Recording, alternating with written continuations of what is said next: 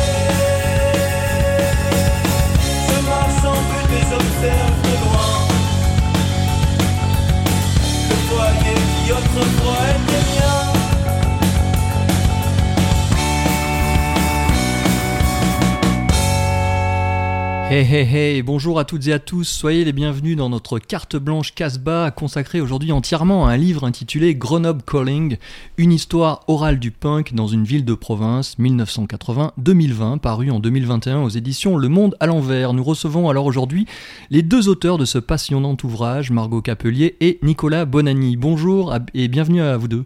Salut. Bonjour. À Grenoble, Margot Capelier et Nicolas Bonanni ont organisé des concerts bruyants, réalisé des fanzines, ils fréquentent toujours ateliers de sérigraphie et lieux autogérés. C'est ce qui leur a donné envie de consacrer un livre à l'histoire du punk dans cette ville entre 80 et 2020. Cet ouvrage se présente sous la forme d'un recueil de témoignages entre anecdotes singulières et aventures collectives. Le livre s'accompagne d'un CD 15 titres de groupes grenoblois. Aussi pour notre émission, comme en ouverture, vous nous avez sélectionné quelques morceaux. On vient d'écouter le groupe Tolar et durant cette heure, vous nous présenterez d'autres choix. J'aurai également une petite surprise pour vous en milieu d'émission. Alors Margot, Nicolas, avant toute chose, quelle est votre définition personnelle du mot punk? Je pense le punk avant tout c'est euh, bah, non il y a autant de définitions que de gens qui écoutent ça probablement et le grand jeu c'est chacun donne sa définition. Mais euh, je pense avant tout ça part d'une révolte.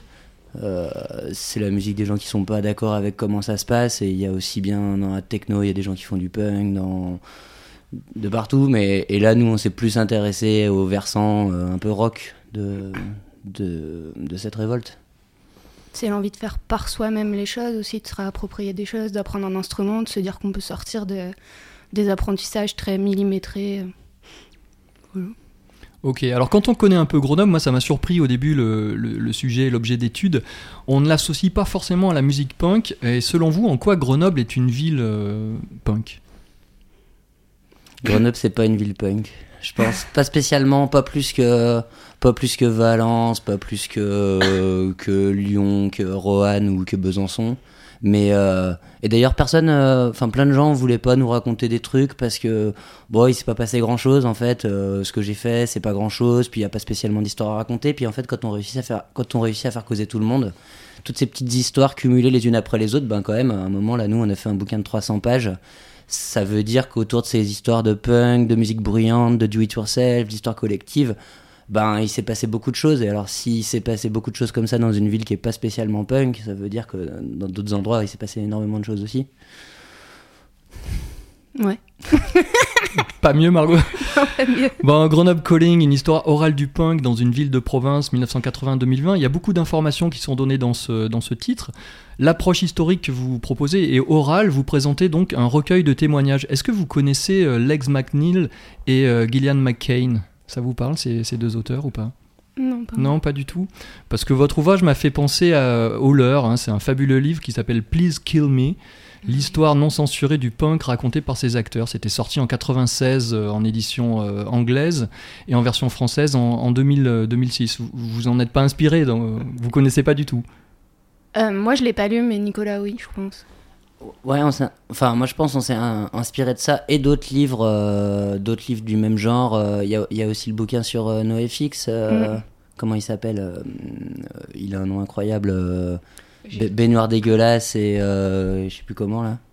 Euh, et il y a, parce que nous on a, on a recueilli les témoignages de gens là, on est allé voir des Mhm. gens. On- bah, quand on fait causer des gens, on a des témoignages euh, bruts. Alors justement, comment vous avez procédé pour Ouais. récupérer autant de témoignages?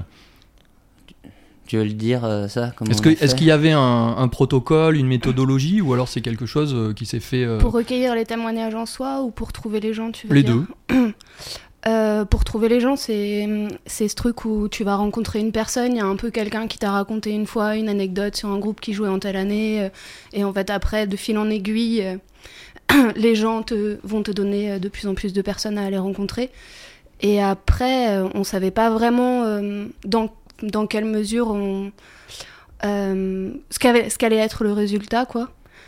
Et, euh, et c'est ce truc où on s'est dit, bah, on amasse. Du coup, euh, on arrive avec un petit truc pour enregistrer, et puis on fait parler les gens, et, et on retranscrit. Et à la fin, on a une soixantaine de retranscriptions comme ça, euh, de 30 à 2 heures d'interview. euh. Ce qui est énorme parce qu'au départ, vous vouliez faire uniquement un fanzine et vous vous retrouvez avec un, un pavé de presque 300 pages.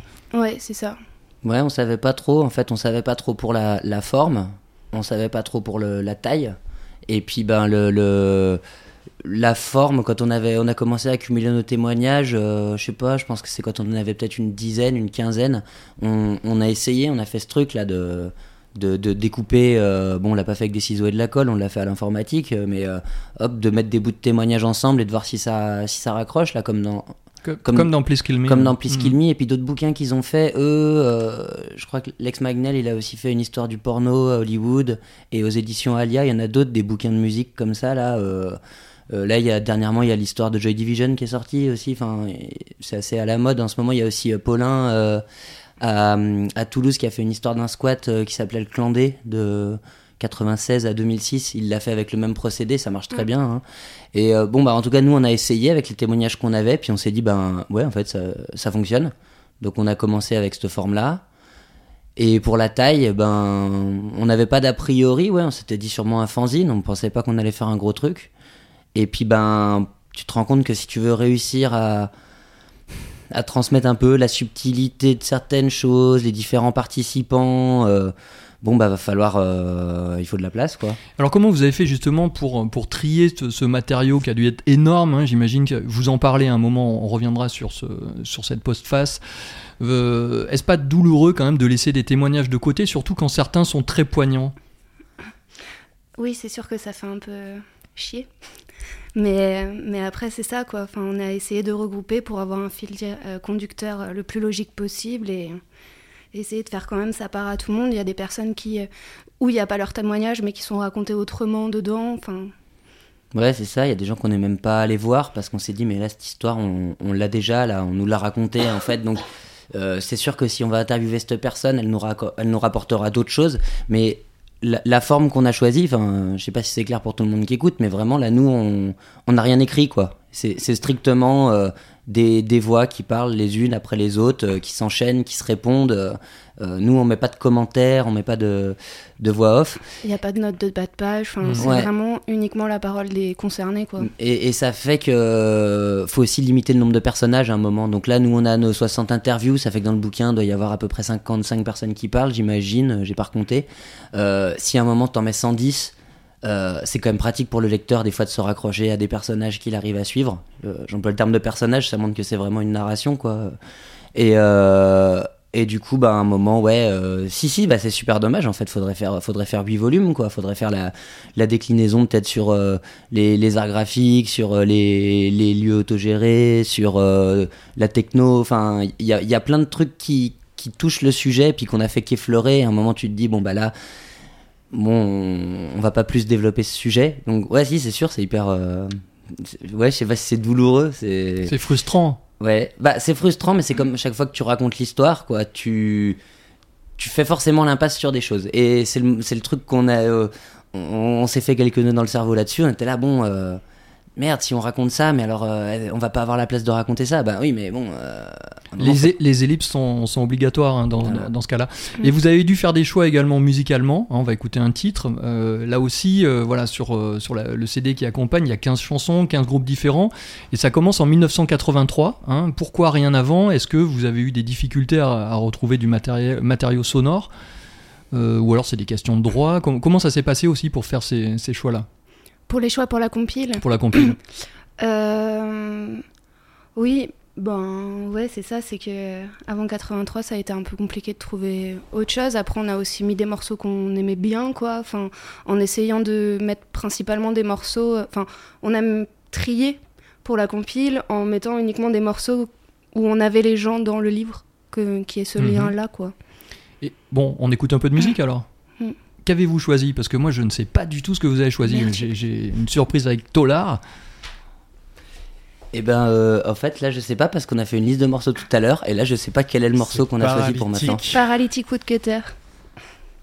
Du coup, euh, Alors, est-ce que vous pouvez nous présenter ce groupe? euh Euh, Paralytic Woodcutter, c'est un morceau, euh, c'est un groupe du coup de 94 dans lequel il y a Richard qui a fait la mise en page du bouquin et, euh, et Julie qui, est, euh, qui a témoigné euh, dans le livre. Voilà, c'est un groupe a priori qui a pas sorti beaucoup de disques et qui a pas fait plein de concerts, mais euh, le morceau là nous plaisait, alors euh, on l'a mis. plein d'énergie. Ouais. Et le morceau s'appelle First. First. First.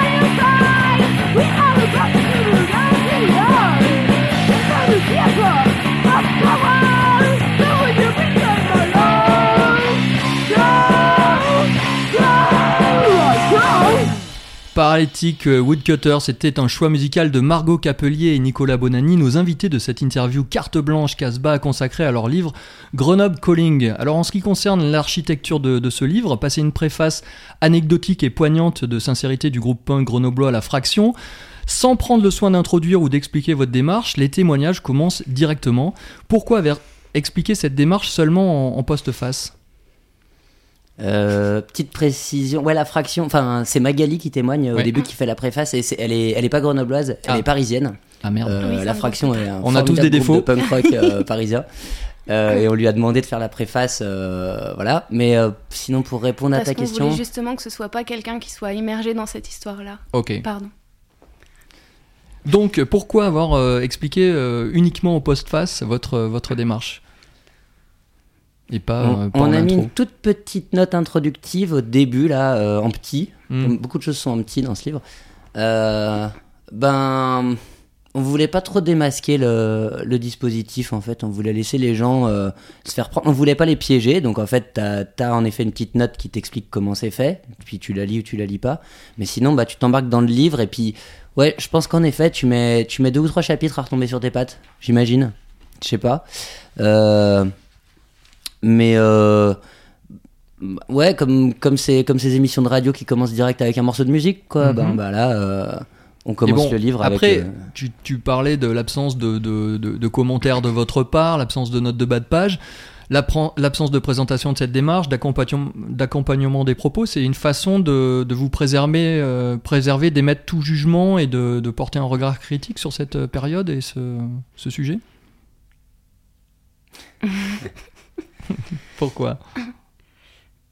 Euh, non, je, enfin, je pense que c'est parce que c'est comme ça un, comme ça un récit oral, c'est en fait c'est des personnes qui vont te raconter leurs choses quoi.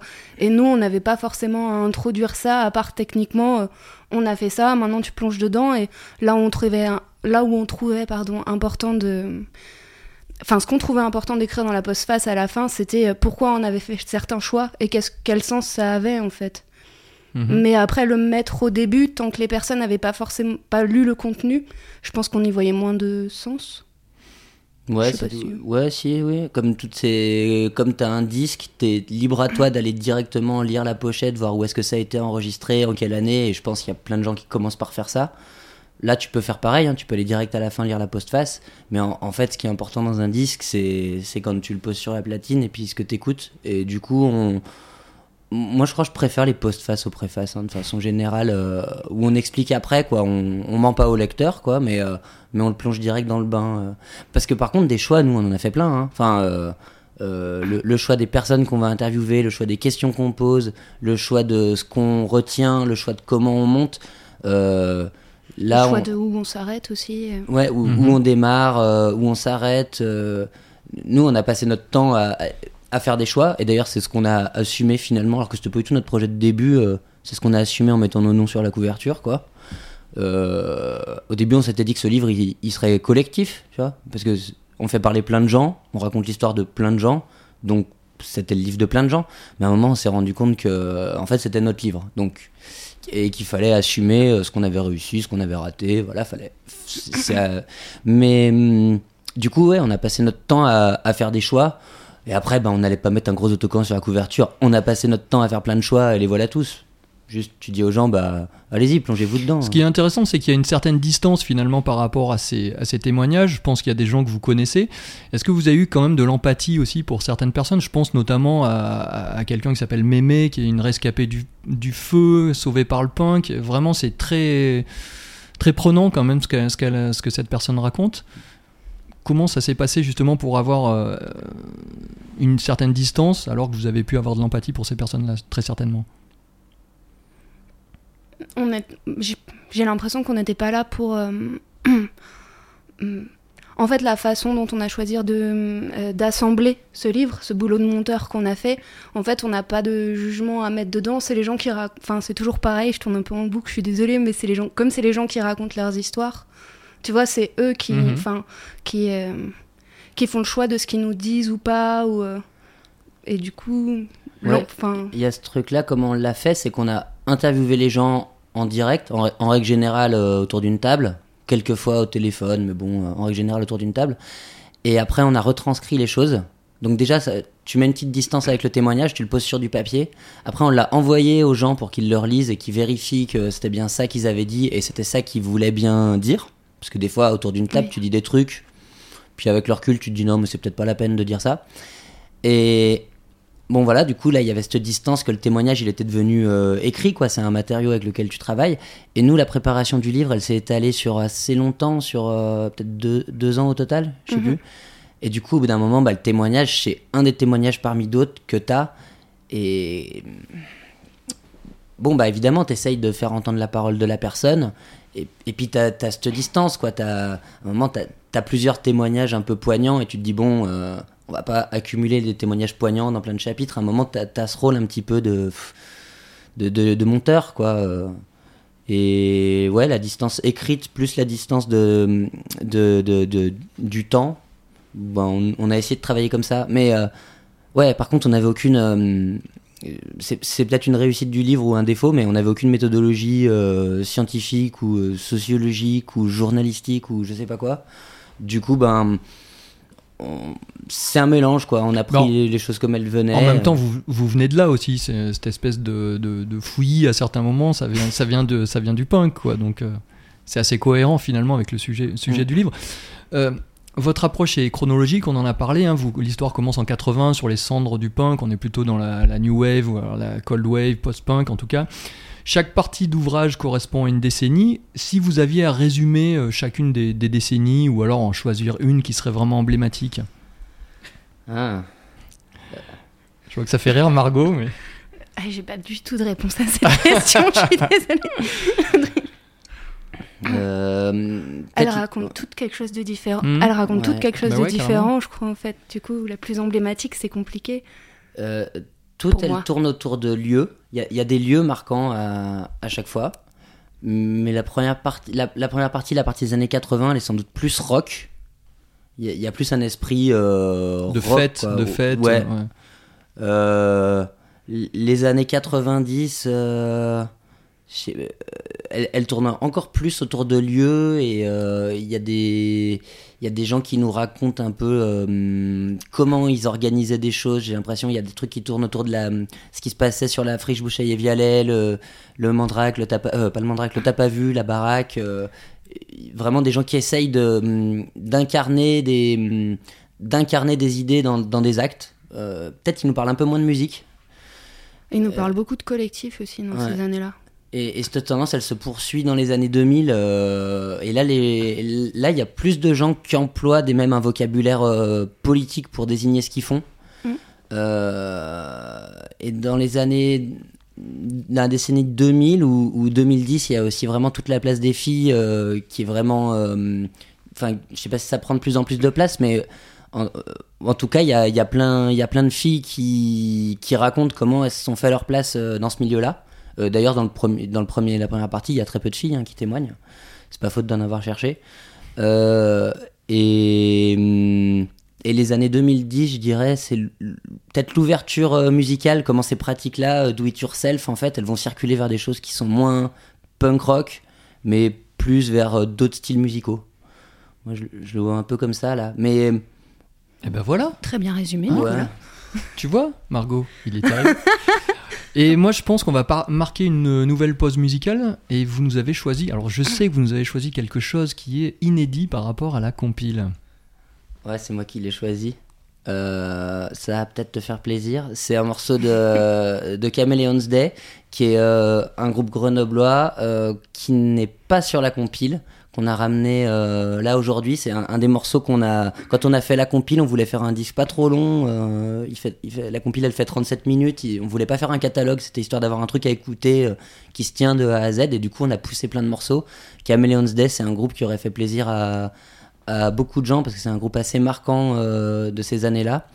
Et euh, bah voilà, c'est Out of Gasoline.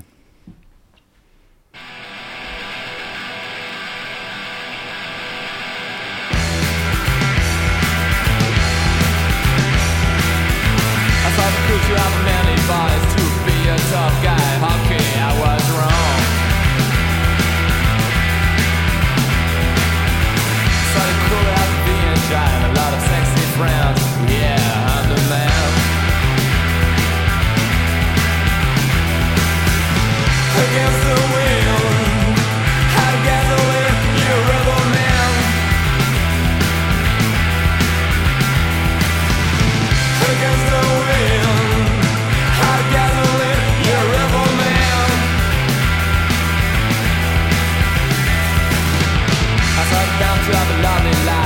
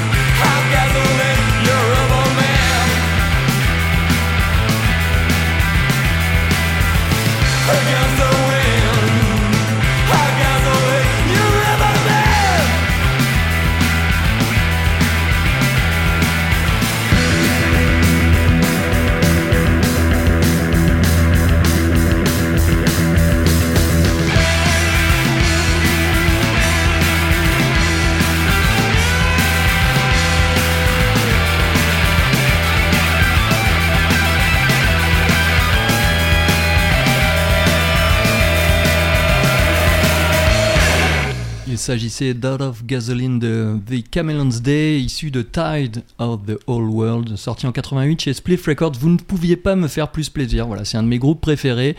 Et j'avais passé ce titre-là pour la, disparition d'Eric euh, du, du- du groupe euh, il y a quelques années, il y a trois ans. Donc nous sommes toujours en compagnie de Margot Capelier et Nicolas Bonani pour évoquer leur euh, livre de témoignages Grenoble Calling. Dans ce livre, il y a beaucoup d'illustrations, des photos, des dessins, des tracts issus de fanzines, des affiches, donc voilà, une légion d'illustrations. Comment vous avez fait pour récupérer tous ces documents et euh, là aussi pour, euh, pour faire des choix? Parce que euh, bien évidemment au niveau éditorial, il a fallu faire entrer tout ça dans un petit format. Alors pour, récup- pour récupérer tout ça, on a demandé, on a creusé autour de nous. ah oui, j'arrive pas à moi. on a creusé autour de nous, on a demandé aux personnes qu'on a interviewées, à des gens qu'on nous avait conseillés. euh, on a fait euh, fouiller des caves par des gens. Il y a des gens qui nous ont, qui nous ont dit qu'ils allaient fouiller leur cave chez leur mère, mais qu'ils n'ont jamais fait. Mm. Ouais, les garde-meubles et euh, les trucs chez les parents, c'est vraiment c'est la plaie pour retrouver des archives. Après, on les Ou ce carton que j'ai laissé chez un copain, enfin tous ces trucs. Et du coup, on a emmagasiné pas mal de choses, soit déjà en numérique, mais la plupart du temps en, en objet, quoi, physique. Et, euh, et on a refilé tout ça à Richard qui a fait la mise en page du bouquin, quand même. On a fait une petite présélection des choses qu'on voulait vraiment voir figurer à l'intérieur. Et, euh, et vraiment, on a donné. euh, Ouais, nous, on ça. s'est beaucoup concentré sur le texte. Et quand le texte a été fini, on a, on a tout donné au graphiste, le cadeau empoisonné, et euh, qui a fait un, un, un super travail selon nous. Quoi. Enfin, on le remercie régulièrement là, quand on a l'occasion. Il, il a, parce qu'il il s'est occupé des images là. Euh, qu'on lui a donné dans une qualité pourrie. hein. C'est pour ça qu'il y en a plein qui sont trop petites, beaucoup trop petites, mais euh, c'est à cause de la qualité des, documents qu'on a récupérés. Euh, et il s'est occupé aussi des textes où il a fait une mise en page à sa façon. Quoi. Bon, les, les lecteurs peut-être découvriront comment c'est, mais c'est pas c'est pas une mise en page classique euh, de livre, je dirais. Et, les images, ben, on a fait vraiment avec ce qu'on avait. Et c'était un peu galère de retrouver euh, tout ça. Euh, Une légende tenace dit que dans les années 80, il n'y avait pas d'appareil photo, par exemple. Il y a des trucs après lesquels on a vraiment couru, hein, des, photos du squat de la frise par exemple, on n'en a quasiment pas trouvé, c'était compliqué. Il y a plein de choses, on aurait voulu avoir des images, de, des images ou certains posters et qu'on n'arrivait pas à mettre la main dessus. Quoi. Et le choix du noir et blanc, c'était pour coller à l'imagerie, euh, à l'esthétique euh, du fanzine des années 80 ou pas? Ou c'est une contrainte? Un peu des deux, je pense. Oui, parce qu'il y a des fanzines qui, après, hein, à partir des années 90, étaient plutôt en, couleur. hein. Oui. Ouais, il y a plein d'affiches, ça aurait été cool de les mettre en couleur, mais ça coûte un fric monstre euh, Bah de faire ouais, ça. c'est Quoi. ça. Non, mais je trouve que c'est cohérent. hein, Ouais. Voilà, donc euh, je salue votre euh, Richard. Très, Ah beau, oui. très beau travail. Et à la fin, il y a aussi des pages de fanzines qu'on a récupérées Mhm. soit auprès de la fanzinothèque du local autogéré à Grenoble, soit auprès de la fanzinothèque De, de, Poitiers. Euh, Soit auprès des gens. Ouais. Et puis dans nos collègues, euh, que c'est Richard qui nous a proposé là de les mettre à la fin quoi. Il y a, il y a tout un cahier avec une, une pff, je sais pas une vingtaine de, de pages de fanzines euh, de toutes les époques. euh. En page euh, 207-209, toujours Mémé, elle conclut la, décennie 2000 par ces mots un mélange de tout ce qu'il y a de pire et de meilleur. Qu'en pensez-vous? Parce que là, je vous donne l'occasion de, commenter. hein, ce que vous n'avez pas fait dans tout ce- cet ouvrage. Ben non. euh, Enfin non, ce qu'elle veut dire à mon avis, enfin je sais pas ce qu'elle veut dire. Ce que je vois là-dedans, euh, c'est ouais, c'est tout le côté euh, brutal, méchant, agressif, euh, le volume trop fort qui casse les oreilles, euh, les gens qui se déglinguent en prenant des substances euh, et de l'alcool. Et, et puis il y y a toute cette énergie quoi. En fait là, euh, il y a plein de gens qui se sont réalisés à travers ça, euh, qui, ont, qui ont orienté euh, leur vie pendant plusieurs années ou, ou pendant plusieurs décennies ou pendant toute leur vie euh, au- autour d'un truc ultra positif. Nous, le truc positif qui nous a un peu intéressé là-dedans, c'est le côté collectif, quoi. Euh, euh, ça, ça doit être pas trop loin d'un moment où il y a Joël qui dit euh, que, que maintenant elle habite toute seule, mais qu'elle est incapable de faire à manger pour une personne. Et il y a quand même toujours ce truc là de. Je crois qu'elle nous avait dit aussi que elle parlait toujours au pluriel pour parler certaines choses. Et c'est ce côté-là de, de faire ensemble, d'essayer de construire des choses, de s'inscrire dans la durée, de, ouais, de se réaliser. Il y a aussi il y a une pratique artistique pour certaines des personnes. euh, Il y a la rencontre, il y a le fait d'essayer d'incarner euh, une alternative, un fonctionnement différent face à une société qui est vraiment dégueulasse. Donc, ouais, c'est c'est ce truc-là, quoi, peut-être. Tu confirmes? Grave.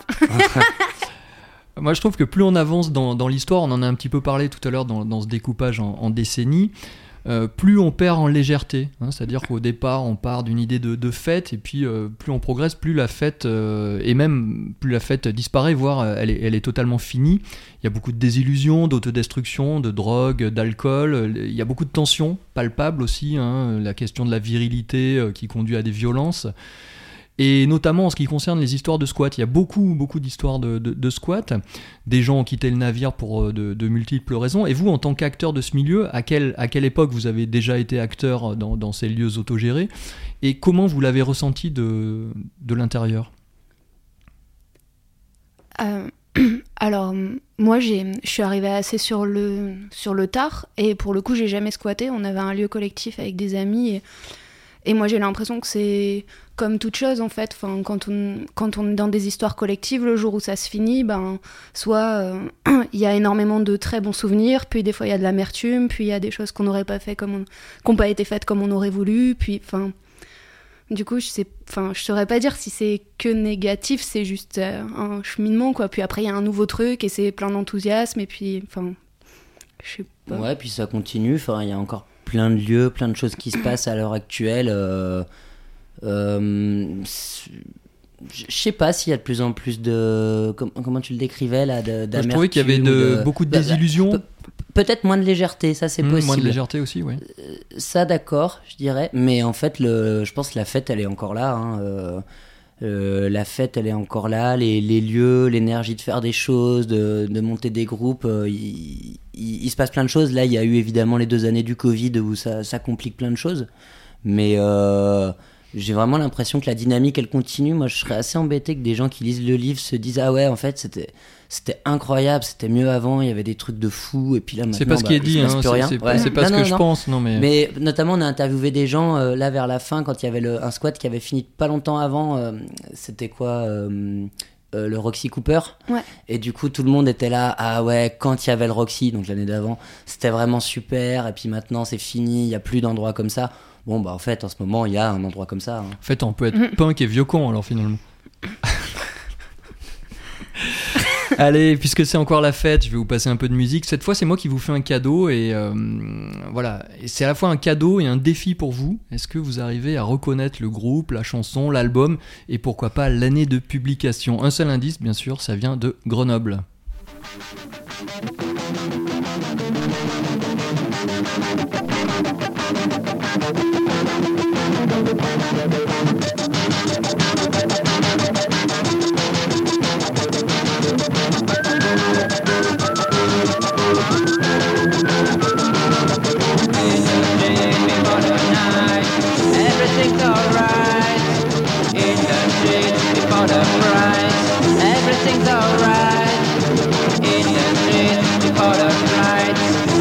Everything's alright. In the street before the fight. Everything's alright, but in the night, but in the night, but in the night, it's so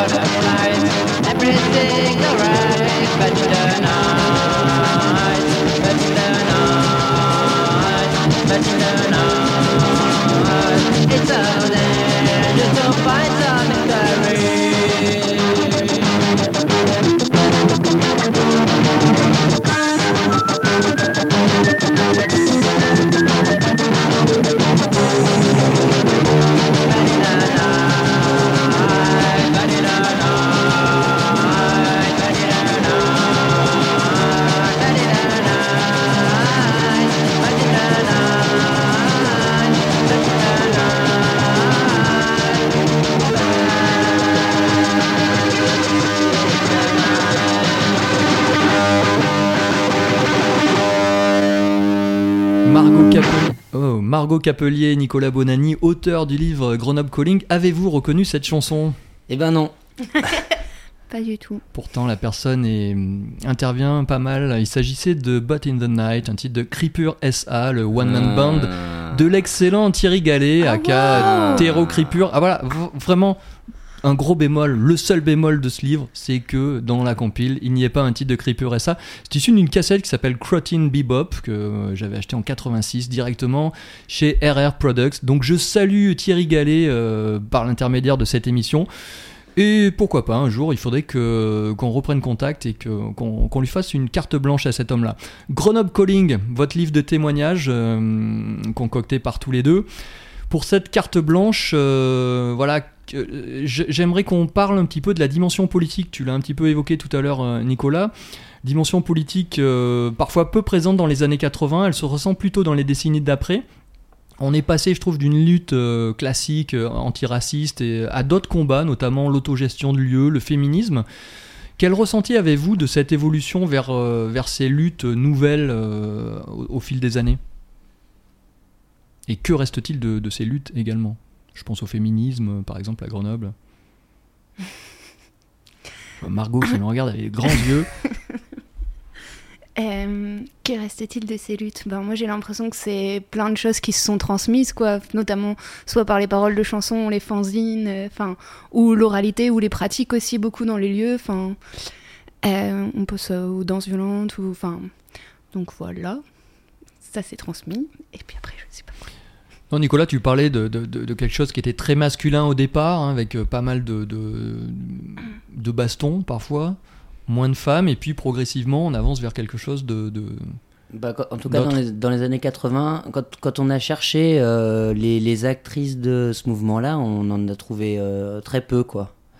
Euh, c'est plus facile d'en trouver pour les années 2000-2010. euh, Enfin, c'est même dur de, dur de, de les rater, quoi. Après c'est, ouais, pardon. Mm, Non. Bah, c'est, un peu ce qui se raconte par certaines personnes dans le bouquin. Quoi. À un moment, il fallait, enfin, fallait se faire son trou pour, euh, pour être sur scène. Euh, On n'est pas que là pour faire à manger et Mhm. nettoyer les chiottes pendant les concerts et c'est ou ce, qui est- après. ce qui est bien dit d'ailleurs. Ouais, c'est, oui, voilà. C'est, euh, nous aussi, on peut prendre une guitare et jouer. Enfin, on- si on fait de la musique qu'on rate, c'est pas grave. Il n'y a pas à être jugé plus fort ou quoi, ou avoir ce regard sur nous-mêmes. Enfin, il y a vraiment ce, ce, ce truc qui explose à un moment, quoi. Et puis, bon, l'autre chose, peut-être, c'est que le, punk, c'est sûrement c'est la, plus politique des contre-cultures. Euh, C'est c'est quand même un endroit où les gens vont. Enfin, dans les contre-cultures, il y a, toujours ce truc-là de, de se positionner contre un système, d'avoir un discours qui, qui dit pas simplement je fais ça parce que ça me plaît, mais je fais aussi ça parce qu'il y a toute la merde en face. Euh, toute cette musique de merde qu'on entend euh, sur les autres radios qui ne sont pas celles sur lesquelles on est aujourd'hui, mais sur toutes les radios commerciales et compagnie. Et il y, y a la volonté de, de se dire qu'on peut changer le monde euh, en faisant de la musique. Alors, je sais pas dans quelle mesure c'est vrai. Par contre, ce qui est sûr, c'est que tous les gens qui sont, euh, enfin, beaucoup de gens qui sont interviewés là, ils, ils, ils ont cette volonté d'essayer d'incarner dans, dans ce qu'ils font au quotidien, ben, une partie de leurs idéaux, quoi. De pas juste se dire ah ouais c'est comme ça bon ben euh, on a qu'à se couler dans le moule euh, et d'essayer que ben si on se dit qu'on le fait à plusieurs ben, de le faire réellement à plusieurs si on se dit ça, dépend des gens parce qu'en fait on a interviewé plein de gens différents mais par exemple des expérimentations autour du, prix libre de la gratuité euh, d'essayer de faire des trucs accessibles à tout le monde d'essayer de faire ouais des, des lieux sans rapport de domination ben il y a vraiment ce truc là qui a, qui a pris euh, qui a pris pas mal de place dans par rapport aux années 80 en tout cas. Euh, bon euh, et, du coup il y a toute une articulation entre une, partie vraiment musicale et des gens qui sont là pour la musique quoi qui, pourraient être ailleurs et qui sont d'ailleurs aussi dans d'autres univers et puis des gens qui ont envie de porter très fortement des des modes de fonctionnement ou des idées politiques et, euh, l'idée c'est que d'essayer d'articuler tous ces trucs là ensemble quoi. Alors, puisque tu parlais de musique et de politique, vous semblez avoir laissé de côté le punk institutionnel, et pourtant ce titre, Grenoble Calling, c'est vraiment un clin d'œil, euh, on ne peut plus direct au Clash de 79, à une époque à laquelle le groupe n'était plus vraiment punk, mais déjà une grosse machine rock bien efficace, euh, très, très bien huilée. Est-ce que c'est pas un peu contradictoire avec les témoignages recueillis et présentés qui sont plutôt euh, là euh, du punk euh, brutal quoi Grenoble Calling Ouais. Oui, je pense que c'est plus euh, du côté de la blague, quoi. C'est des copains à nous qui ont trouvé, euh, qui ont trouvé le titre, beaucoup. voilà, après. Hmm.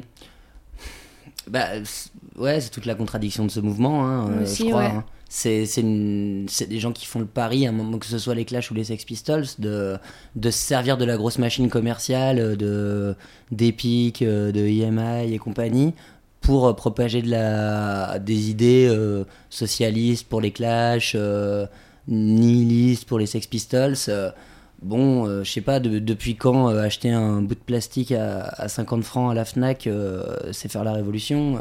Voilà, c'est toute la contradiction qu'il y a dans le rock depuis le début, dans, dans le punk. C'est ça d'ailleurs qui est intéressant dans les différents bouquins des éditions d'Alia qu'on mentionnait tout à l'heure, où ils viennent pas mal, pas dans Please Kill Me, hein, Please Kill Me pour le coup, mais d'autres bouquins qui sont sortis là. Il y a toute cette contradiction de euh, le rapport entre euh, faire de la musique et changer le monde. Je- Et mm, moi, je suis pas sûr qu'on arrive à changer le monde en faisant de la musique, mais en, en tout cas, là, ce qui est sûr, c'est que dans ce bouquin, il y a plein de gens qui ont essayé d'être fidèles à leur, à leurs convictions, d'essayer d'incarner des choses au quotidien, de faire les choses à leur manière. Voilà, le bouquin, c'est pareil. hein. Euh, là, à la fin, on arrive à faire un bouquin comme ça euh, à 16 balles. Alors, 16 Mhm. balles, c'est toujours beaucoup trop cher, mais je pense que c'est pas les prix du marché pour un bouquin comme ça. Ouais, Voilà. vous, vous, l'avez fait. Pardon. pardon. Vas-y, vas-y. Euh, je voulais, c'est, euh, c'est en effet, euh, c'est ni la musique ni ce bouquin qui vont changer le monde, mais c'est, euh, c'est aussi un outil de transmission en fait, que ce soit le concert où il y a des gens qui vont arriver, bon bah ils ont jamais vu ce que c'était un fanzine, bah tu retrouves ce truc, il y a des, il y a euh, le, végé- le GVT, des, euh, des textes sur le végétarisme, bon bah c'est une question qui, enfin, en fait c'est ça, c'est cette question de la transmission et quel outil on a pour euh, pour transmettre à nos échelles à nous quoi. Oui, puis fait par vous-même aussi. Bah Moi, oui. je, je me demande si le, le thème principal finalement de Grenoble Calling, c'est pas plutôt que le punk à Grenoble, ça serait pas plutôt le, le do-it-yourself ou le, le monde souterrain finalement de Grenoble. Moi, je pense que tu as raison. je pense que tu as raison. Et d'ailleurs, il y, a- un autre bouquin qui est sorti à peu près en même temps que le nôtre, euh, à Lyon, qui s'appelle À l'arrache, euh, dont le sous-titre est, euh, je ne sais plus le sous-titre, mais il y a, y a Do It Yourself dans le titre. Et c'est vraiment sur la période 1980-2020. Et c'est moins axé sur le punk, même si évidemment, au début des années 80, il y a, y a le côté punk qui est très présent. Et en effet, nous, on s'est Pe- Peut-être ça aurait été plus juste de, parti- de parler du do-it-yourself que, que du punk. Après, dans le punk, justement, il y a plus le côté politique et contestataire, alors que do-it-yourself, il y a des fois les gentils petits bricolages qu'on fait chez nous pour se faire plaisir. Euh, donc, ouais, ouais, le, le titre est contestable, le sous-titre est contestable, euh, mais bon. On, on- on s'est fixé cette ligne-là, on s'est on, on s'est beaucoup, on s'est beaucoup questionné à un moment, je sais pas, au bout de six mois qu'on faisait des entretiens, sur qu'est-ce que c'était notre fil, en fait, notre ligne. C'était c'était les contre-cultures, c'était le punk, c'était les, les lieux, c'était les concerts. euh, et on s'est dit que le punk pouvait faire un, un fil à peu près suivable. Hum, voilà. Musique? Ouais. Qu'avez-vous Ouais. choisi maintenant? Euh, j'ai merde, j'ai plus. J'ai pas Ah, Ça Ah oui, ça bah va oui. te revenir. C'est euh, le morceau La Cabane des, des Pancho Villa qu'on aurait bien aimé mettre sur la compile, mais Ah, mais excellent. on l'a pas fait. Ça serait pas avec Miguel, euh, le deuxième guitariste des Batman, ça? Tout à fait. C'était son groupe. euh, groupe Si, c'est c'est un groupe du début des années 80 où tout le monde s'accorde à dire à l'époque c'était eux les punks. C'était eux les vrais punks. Vas-tu vraiment casser la cabane T'ai vu traîner à la maison du touriste. Vas-tu vraiment casser la cabane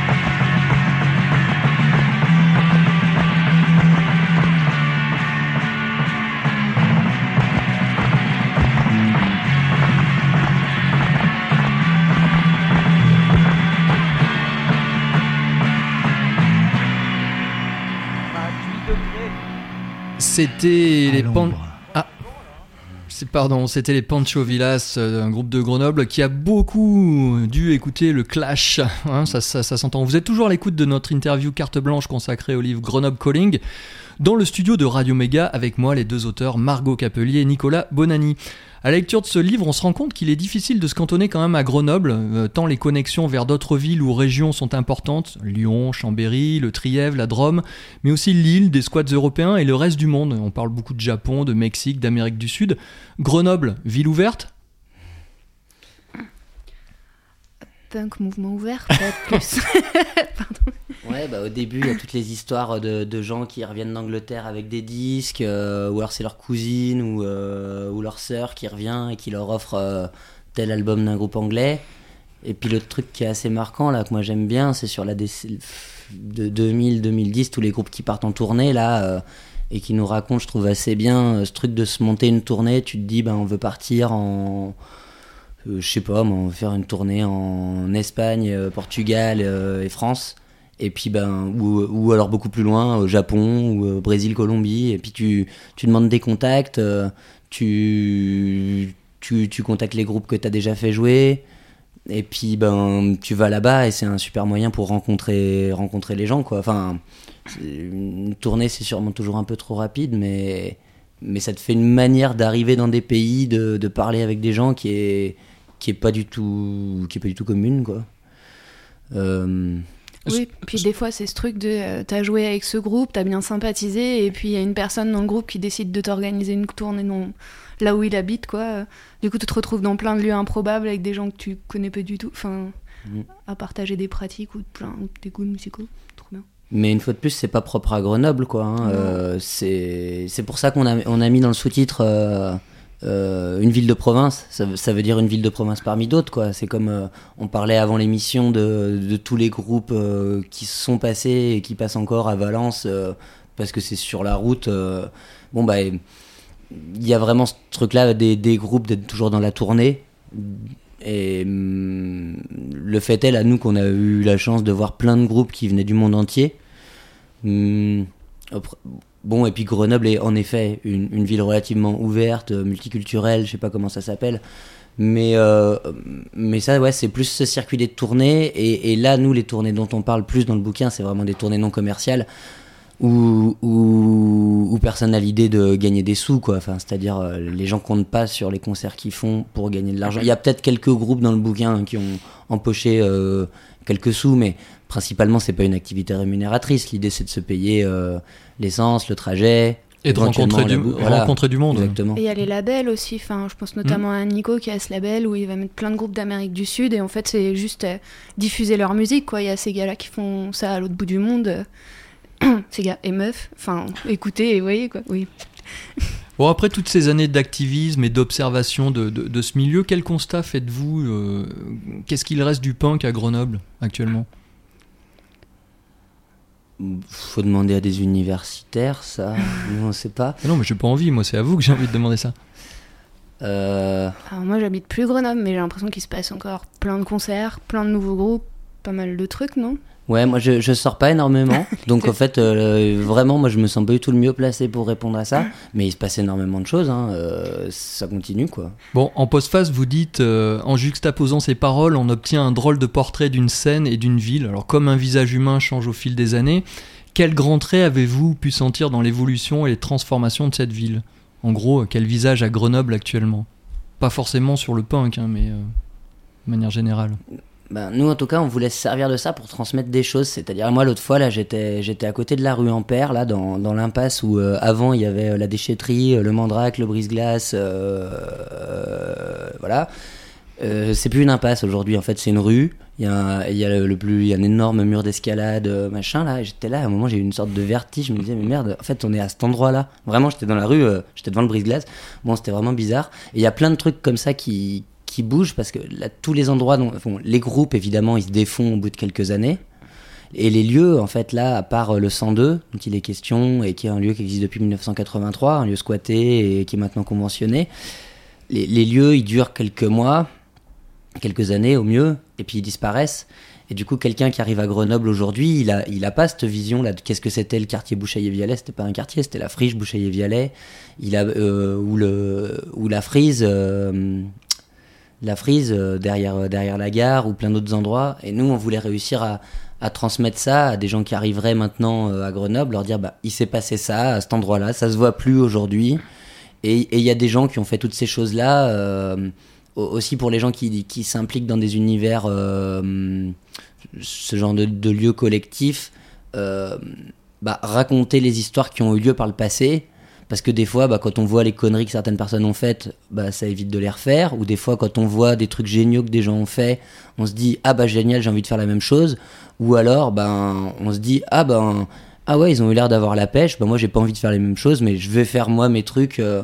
On avait vraiment envie de se, raconter ces choses-là qui sinon euh, bah, en fait disparaissent quoi euh, se font engloutir par le passé à part qu'on te raconte un peu vite fait à la buvette quand les gens ils ont un peu trop bu mais euh, C'est pour ça qu'on a mis une carte aussi dans le bouquin. Enfin, que il y a ce truc-là qui fait fil, quoi. Bon, nous, arri- nous arrivons malheureusement au terme de notre émission. Est-ce que vous, vous avez un autre projet en tête pour, euh, pour l'avenir? Non. En deux, trois mots. Non, pour l'instant Vous avez rien. Non c'est pas relancé sur un autre Bon. truc euh, une continuité. Il y a, il y a un truc euh, peut-être moi qui m'a un peu taraudé c'est de me dire ah ouais toutes ces histoires qu'on a laissées de côté est-ce qu'en fait il faudrait pas faire des suites à ça euh, tu vois avec des formats plus courts euh, hop ben tiens telle histoire qui a été un peu abordée dans un chapitre ben en fait euh, on pourrait peut-être faire euh, 30 pages dessus. Mais en vrai du- d'une part c'est trop de boulot et puis il se pose encore cette question que toutes les histoires qu'on va décider de mettre le projecteur dessus, ben on en laisse tellement dans l'ombre, c'est tellement frustrant.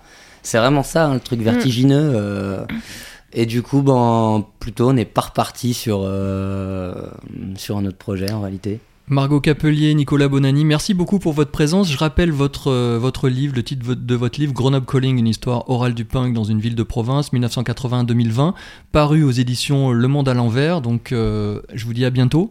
Et ben, écoute, euh, merci beaucoup pour l'invitation. Et Merci, je vais, ra- Olivier. je vais euh, rappeler que cette émission a été enregistrée par le vaillant, quoi, je vais pas le rappeler, je vais le dire, par le vaillant Raphaël Terribilé, qui est derrière la, derrière la glace. Merci, mon gars. Dans les conditions du direct, dans les studios de Radio Méga, basés à Valence, dans la Drôme, le lendemain de la mort de euh, Terry Hall, le chanteur des Specials, et puis euh, des, des Fun Boy 3, de Colorfield. Voilà, cette émission lui est, lui est dédiée. À bientôt pour une autre carte blanche, et on finit avec votre dernier choix musical. Alarme Je dis une connerie Ah, super. C'est Alarme. Vite chien. Enregistré dans le salon. Et, euh, et puis on leur passe le bonjour parce que c'est des copains, c'est un groupe qui joue encore aujourd'hui et c'est un morceau enregistré il y a deux ans, je crois. Et à bientôt. Restez sauvages.